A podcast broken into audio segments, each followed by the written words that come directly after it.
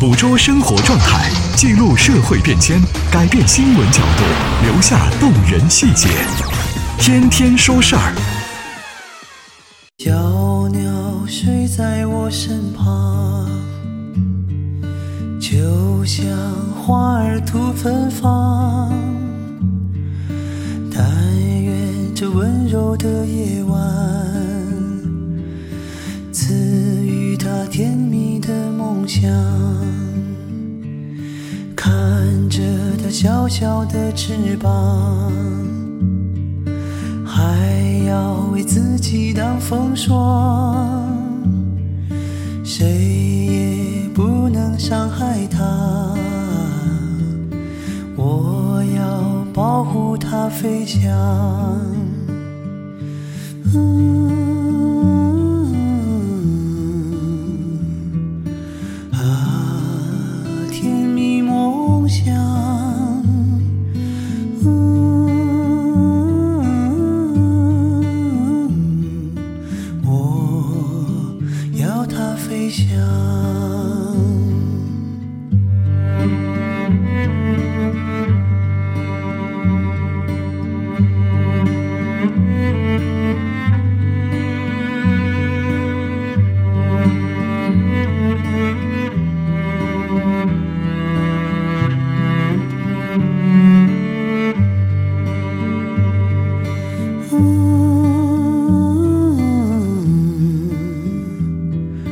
啊啊，甜蜜梦想。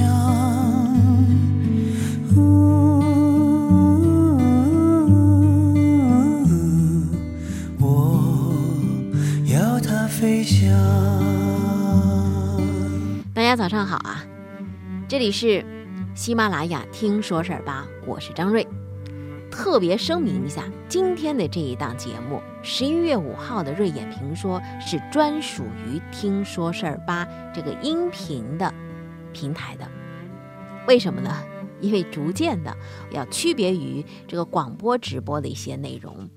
那么一些习惯于在广播锁定在频率当中收听的，您可能也要逐渐关注到“听说事儿吧”这个平台上来了。这也是新媒发展之下对我们提出的要求，这种要求很高啊，也让我有的时候呢颇有点六神无主，不知道东南西北该往何处去，也非常希望能够得到我们老朋友的一些建议、意见和帮助。您可以留言给我，非常感谢，在此谢过。今天的听说事儿吧，十一月五号的内容跟你说点啥呢？先给大家说一个小故事吧。儿童作家、儿童文学作家郑渊洁，他有一次参加作家笔会，就有一个人问他了，说你有没有读过那个叫做陀思妥耶夫斯基的作品啊？他说没有啊。于是大家就纷纷震惊说啊，这个人可是俄罗斯文学的瑰宝啊，你怎么没看过呢？轮到郑渊洁发言了，他说啊。我吧，最近在看尼尔科瓦的作品，呃，这位作者呢是俄罗斯目前最红的纯文学女作家，你们看过吗？底下的人有一半纷纷点头，嗯嗯嗯嗯嗯。然后这老郑说了，这人不存在，我瞎编的。一笑而过之后，挺佩服老郑的。如果说这个故事在现实生活当中是属实的话，不知道他得得罪多少人呢？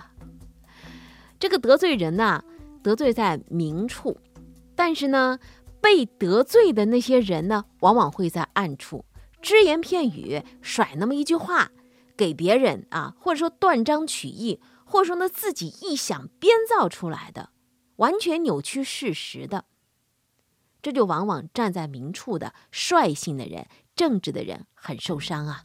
这种受伤你有过吗？有过，说实话，我干广播这二十多年，这忍气吞声的二十多年，这种事儿太多了，老的、中的、小的都会看到过。那有人说张瑞，你不得气死吗？为什么要气死啊？那才不值当呢。首先要想的是什么呢？你在这个事情的做的过程当中是为什么？是为了他吗？如果不是的话，转换一个。还有一个啊，你说我迷信也好，或者说我坚信世上是有一些客观规律也罢，我一直相信一点：客观世界当中它有一个因果关系，所有一切每个人的所言所行，这是因，最后会有一个果。为什么老人经常会跟我们说，做人要真诚，要正直，要善良？过来人的话是有道理的。因为环环相扣，所得的那个果，最终是会落在你的身上，或者说你最亲近的人的身上，甚至你的后代的身上，得不偿失。也就是最后的结果是得不偿失。耍那么多心计、心眼儿，做那么多小动作，手脚有意义吗？把整个事件拉长在一个长的时间段当中的时候，你会发现没有意义，没有价值。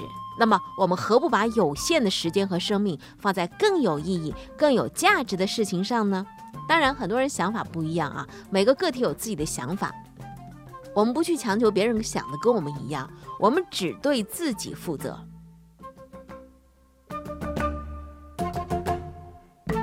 同样，听说事儿吧这个音频专辑的推出，是要为在听的喜欢，呃，这样的一个音频的专辑的朋友。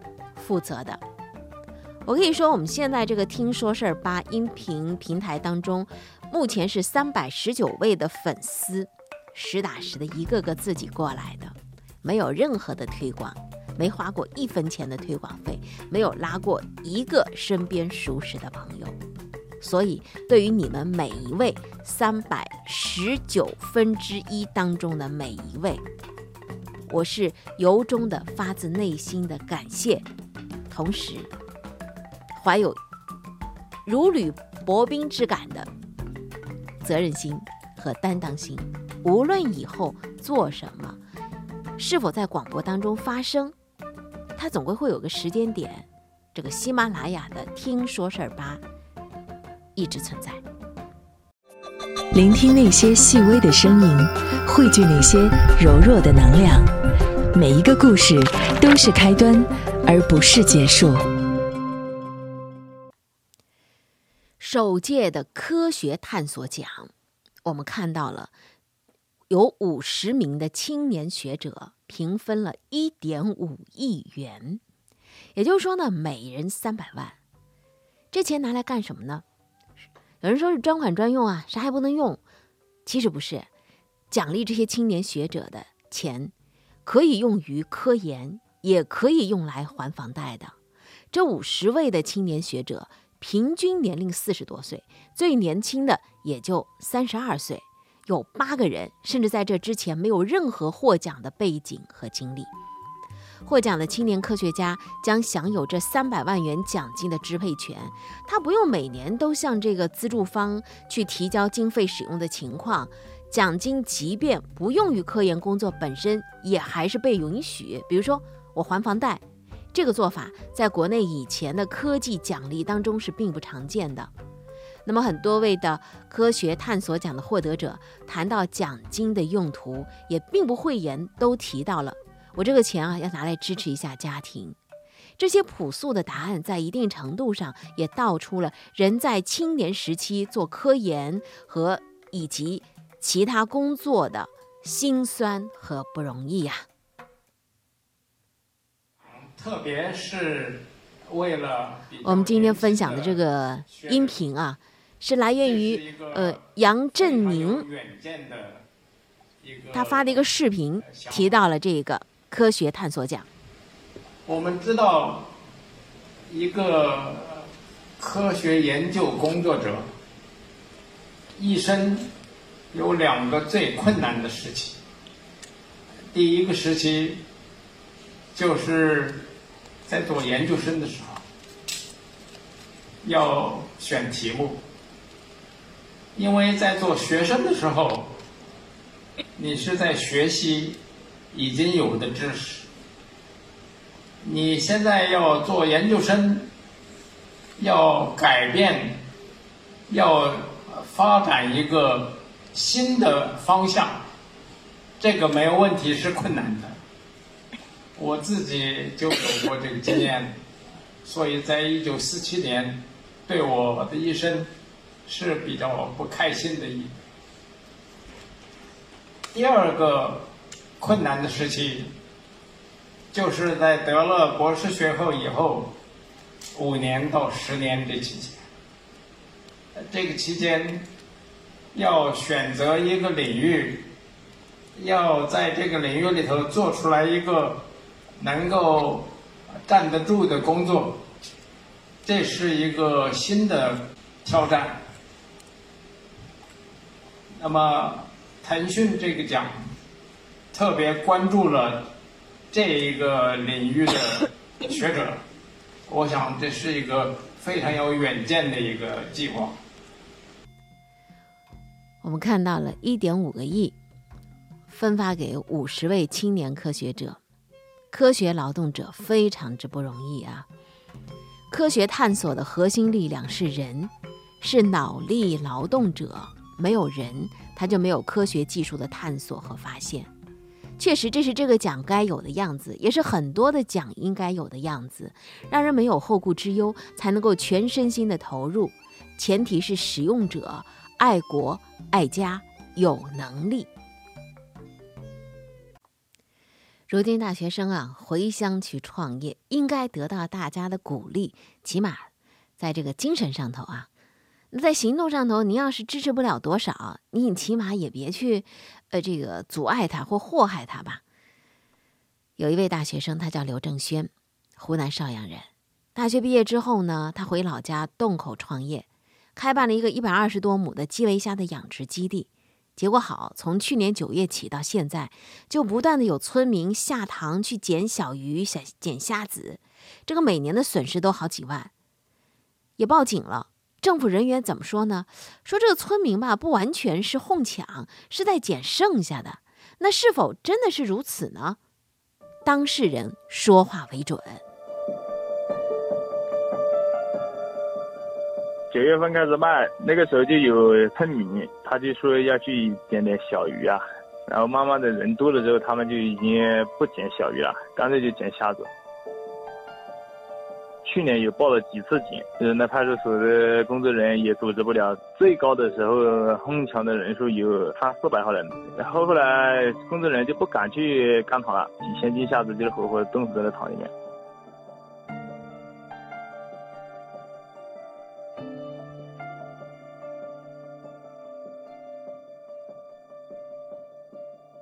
十月二十一号啊，有两个妇女就是强制性要下去，工作人员经过再三劝阻的，他还把工作人员还扭打到一块，在那塘里面，工作人员把他拉开之后，嗯，还还报了警，然后派出所一来呢，他们就躺在那个我们的塘边，他说我们把他打打成了重伤，他说他起不来了，幺幺二零第一时间赶到现场就把他们抬走了，抬走了之后。他们家人来了十几十几个，有三四个妇女一直在那骂我们的工作人员，大概骂了三四个小时吧。后来他们三个人还跑到派出所去闹，甚至还拿警车打警察，所以派出所就把这三个闹这三个人给给拘留了。那个事情发生以后啊，接到电话，接到电话以后，经理们的安排了工作组，但是不了解的，他也不完全是一个哄抢。他养虾吧，把他虾取下取上来，嗯，捞上来以后，剩下的在老百姓再去自己就是捡一点那个小的，可能算是营养比较多，呃，全面的比较难控制，才产生这个双方上的一些冲突。并不是说我们捞完之后允许他们进去，他们完全就是我们工作人员在这里劝阻拉拉都拉不住的这种，你觉得还是还是那种我们捡完了之后嘛？那个工作人员跟他起肢体冲突，就是因为他那桶子里面就有我们的虾子。嗯，等我们的虾子还没开始抓，他们就硬是要下去，这个肯定是抢吧。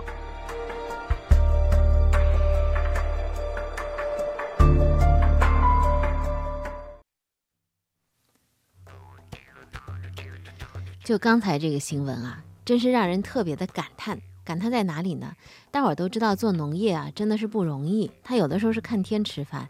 有的时候呢，它这个获益率、呃获益的时间成本很长，呃，短期之内是看不到的，辛辛苦苦两三年，结果到头来呢，有人一哄而上来分享你的胜利果实。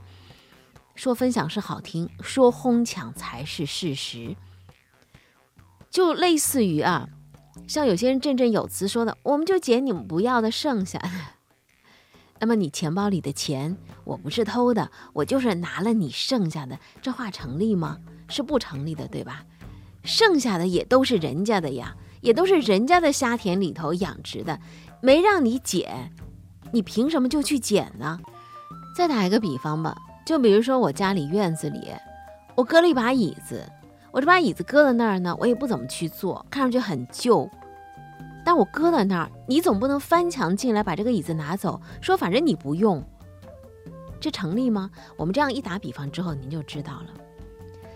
但是这个派出所的这个说法呢，也着实让这位回乡创业的大学生心里很郁闷。怎么办？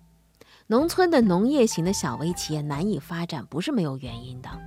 有的时候它没有配套的法律和执行力，在这种情况之下，农村经济要产业化太难了。当然，也有人指责这些村民说：“你看看这素质真是太差了，就知道占便宜啊，要谴责。”嗯。除了我们从道德上进行谴责之外，还需要后面有一个强有力的推手，就是法治进行时，才是道德提上日程的重要保障。新闻每天发生，各有说法不同，媒体观点。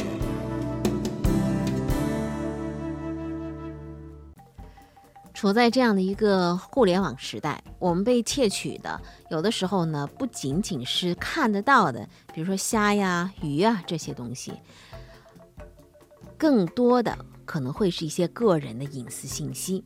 江苏南京警方在“净网二零一九”行动当中，侦破了一起用手机软件窃取个人隐私信息的案件。警方介绍说。这起案件的犯罪团伙涉嫌窃取多达四百多万条极为隐私的公民个人信息，全国有六万多名受害人被这种非法软件监听和跟踪，但是他们丝毫没有察觉。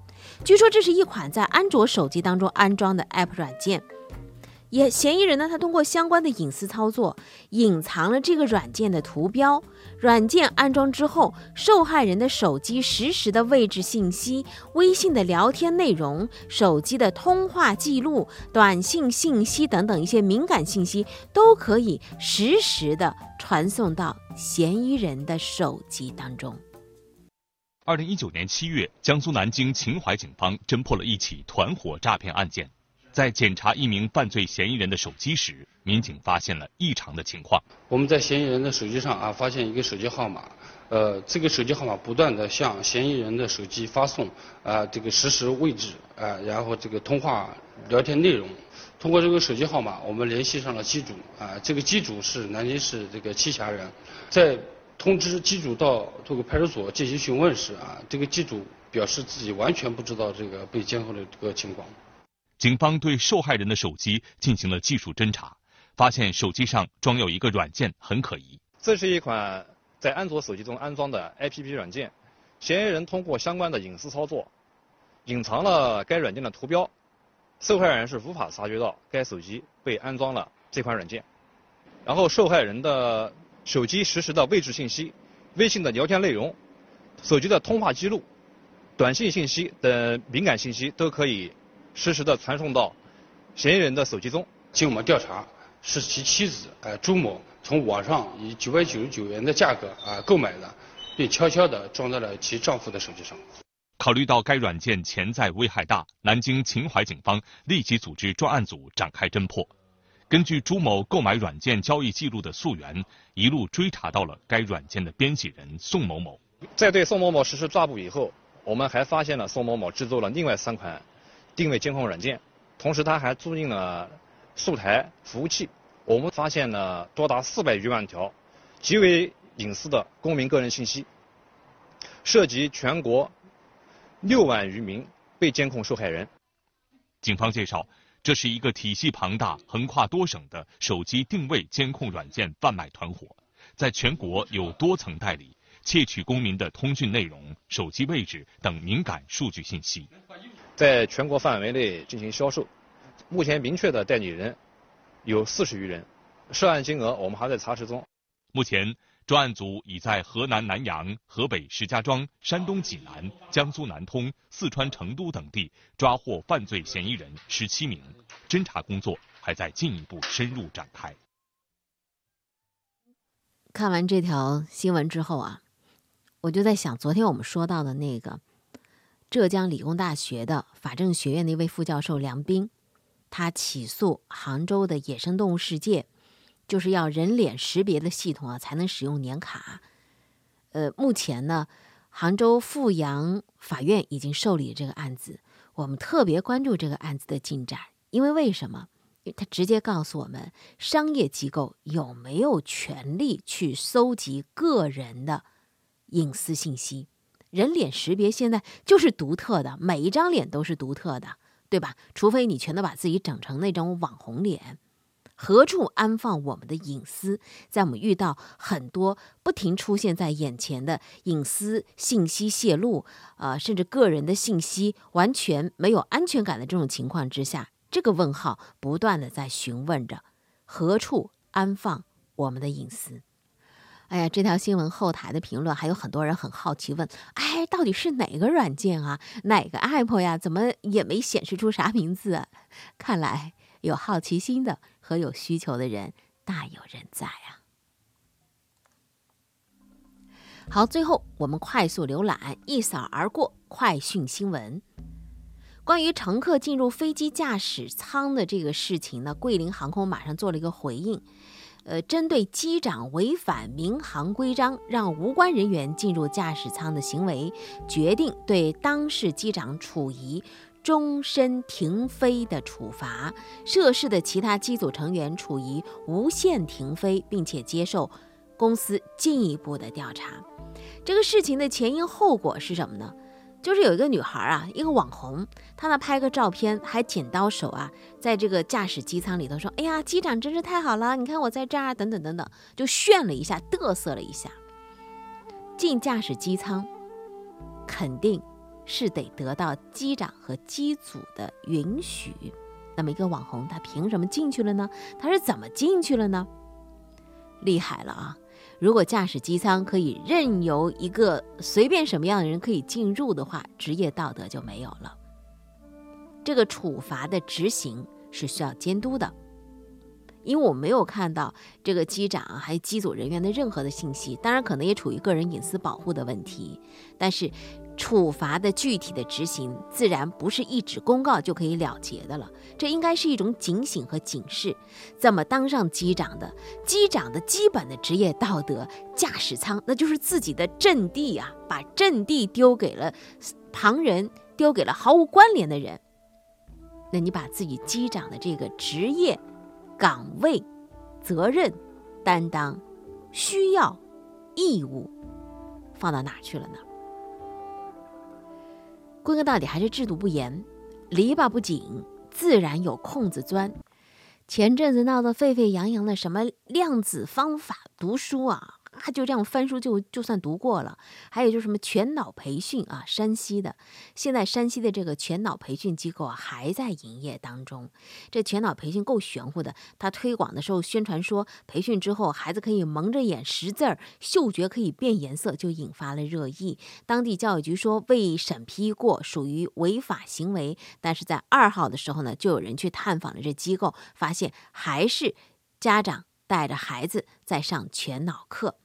但是打电话给这个机构呢，这客服就一口否认说我们没有啦，我们没有这个课程了。你看，同样制度有了之后啊，态度有了之后，执行执行落点才能够决定这个事情是否依然在延续，否则一切只是一纸空文公告而已。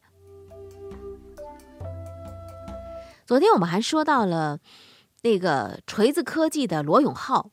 啊，他发了一个微博，说一个老赖 CEO 的这个自白，呃，因为有人就是因为他欠账嘛，所以限制他的这个乘飞机啊、高铁啊消费，啊这法院给他出了这个，他做了一个回应。那么在昨天的凌晨的时候，那位搞区块链的啊，呃，爽约巴菲特的午餐的孙雨晨，他发了一个微博，说我打算聘请罗永浩来担任啊，呃，波场创业精神代言人，出多少年薪呢？百万年薪。他如果效果拔群的话呢，后续将追加一千万来帮助他还债。孙雨辰呢，爽约巴菲特的午餐啊，也闹得够沸沸扬扬的，也曾经热点了一阵。我估计这会儿呢，他是不是闲得有点冷清了啊？再出来借着罗永浩呢，让自己再亮一把相。我不知道罗永浩，也也不知道孙雨晨，没有任何的了解。我们只是从各种的信息或者平台之上看到他们的点滴。仅仅了解到信息，我觉得这俩人吧，有一点共同的地方，都是敢说的人，而且是不打疙瘩的，一气呵成的敢说。好，今天听说事儿就到这儿。生活比新闻更精彩，花点时间在自己的身上。生活是志趣相投者的狂欢，听说事儿是对这种生活的赞同。